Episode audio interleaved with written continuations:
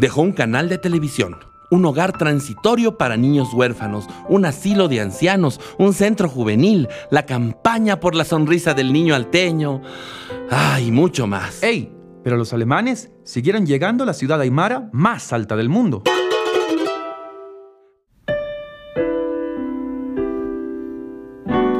Rascacielos Podcast. Las historias de la gente.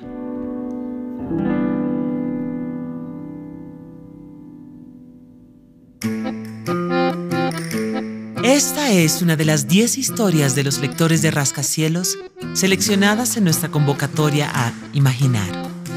Estas son nuestras historias de amor. Alemania, Lea Manía, Obermayer, otros cuates germanos y el primer viaje. Una historia de Luis Flores Vázquez. Debemos cancelar las citas con la embajada alemana. El 31 de agosto del año 2020, un grupo de cerca de 20 jóvenes debía partir rumbo a Alemania. El viaje de un año para un voluntariado social en el país germano fue por ahora postergado. El encuentro del viejo y el nuevo mundo a ojos de la veintena juvenil, al menos por ahora, repito, se ve lejano.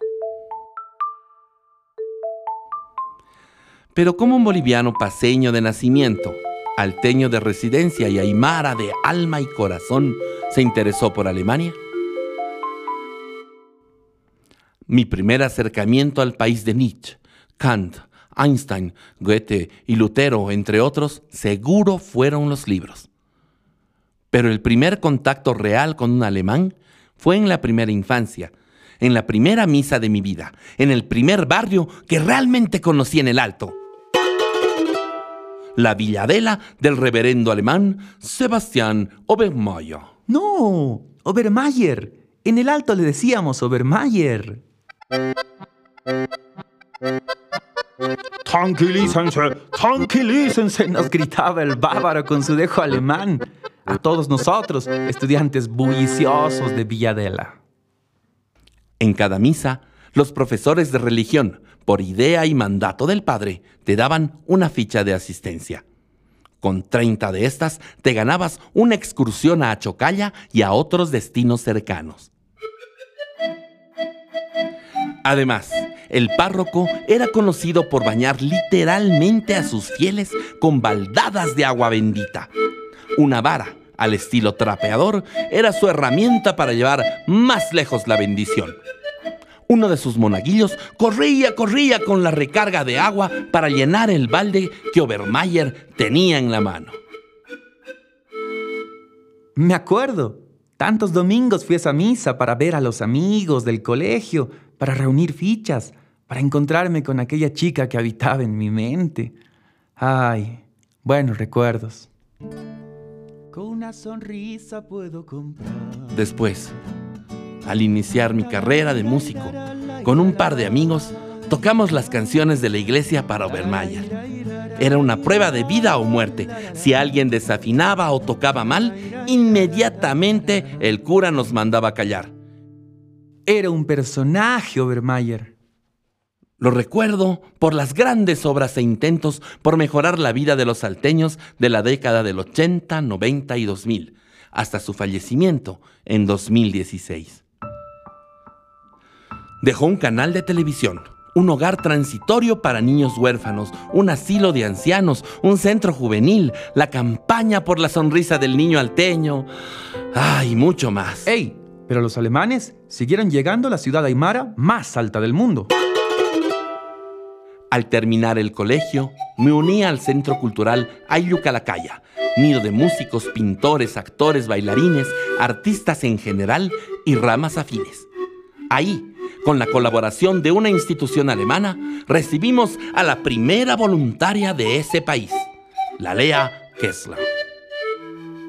La leamanía, el anagrama de Alemania, es la explicación más simple de ella.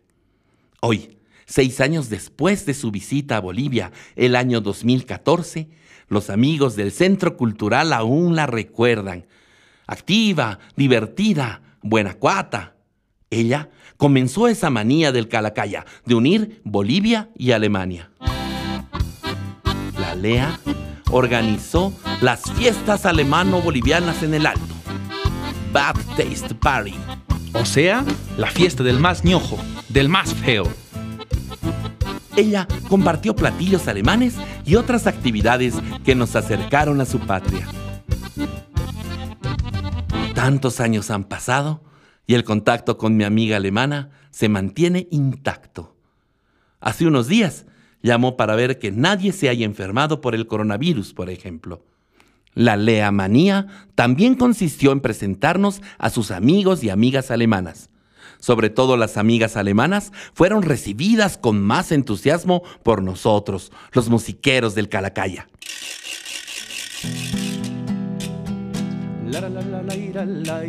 Y la música no faltó, como tampoco el baile, ni los amores y desamores fugaces. Ahí conocimos y entablamos una relación diplomática con los cuates germanos.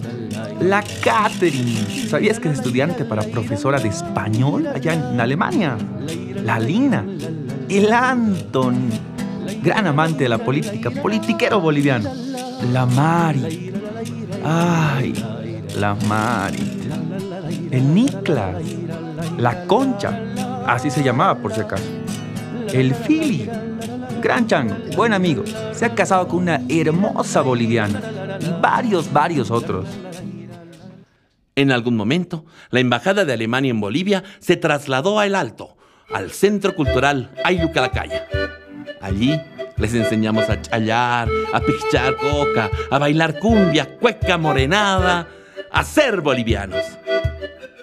Ellos nos hablaron de la puntualidad alemana, de las grandes ciudades, de las diferencias que veían al llegar a Latinoamérica. Nos enseñaron palabras en alemán y nos animaron a conocer su país. Así se consolidó la diplomacia ciudadana entre Bolivia y Alemania. Pero faltaba tener la otra parte. Era necesario que el boliviano visite las tierras germanas. El 31 de agosto debió consolidarse esa otra parte de este relato. Pero lamentablemente aún no ha sido posible. Tampoco pues. Siempre existen formas, es cierto. Hace unos días conocí el río Rin. Caminé por la orilla, vi el sol cayendo en el horizonte de Köln. Claro, fue por una videollamada con mi amigo el Anton mientras discutíamos sobre política. También me mostró el paisaje de la ciudad, todo el horizonte, desde el décimo piso de su habitación de la Universidad Zucón. También conocí un poco de las calles de Mainz en otra videollamada con mi amiga Lea. Una llamada que duró un par de horas recordando las anécdotas en Bolivia y también imaginando las que sucederán en nuestra visita a Alemania. Ich heiße Luis, komme aus Bolivien und ich bin 28 Jahre alt. Así le balbuceé yo.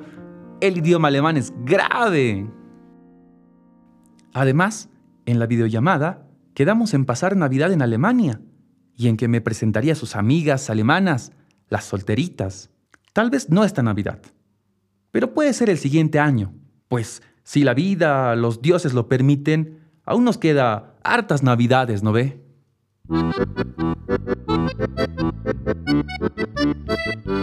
Que así sea. Al final, el vínculo entre Alemania y Bolivia seguirá intacto por la leamanía, el Obermayer, los otros cuates germanos y el primer viaje, que aún nos espera.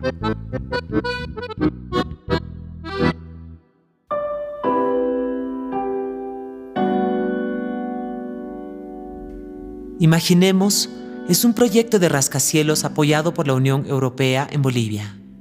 Este podcast fue producido por Miguel Vargas en Aramba Recording Studio. La producción musical es de JP Aramba. Sergio Aldayuz hizo la mezcla de sonido. Nela Ramos hizo la voz junto con la guitarra y voz de Luis Flores Vázquez. El equipo de Rascacielos está integrado por Claudia Daza, Melissa Valderrama, Adriana de la Rocha y Willy Camacho. Cecilia Lanza es la directora. Rascacielos es un producto de Contramano, Laboratorio de Iniciativas Periodísticas. Nos encuentras como revista Rascacielos en todas las redes sociales y Rascacielos Podcast en tu plataforma de podcast preferida.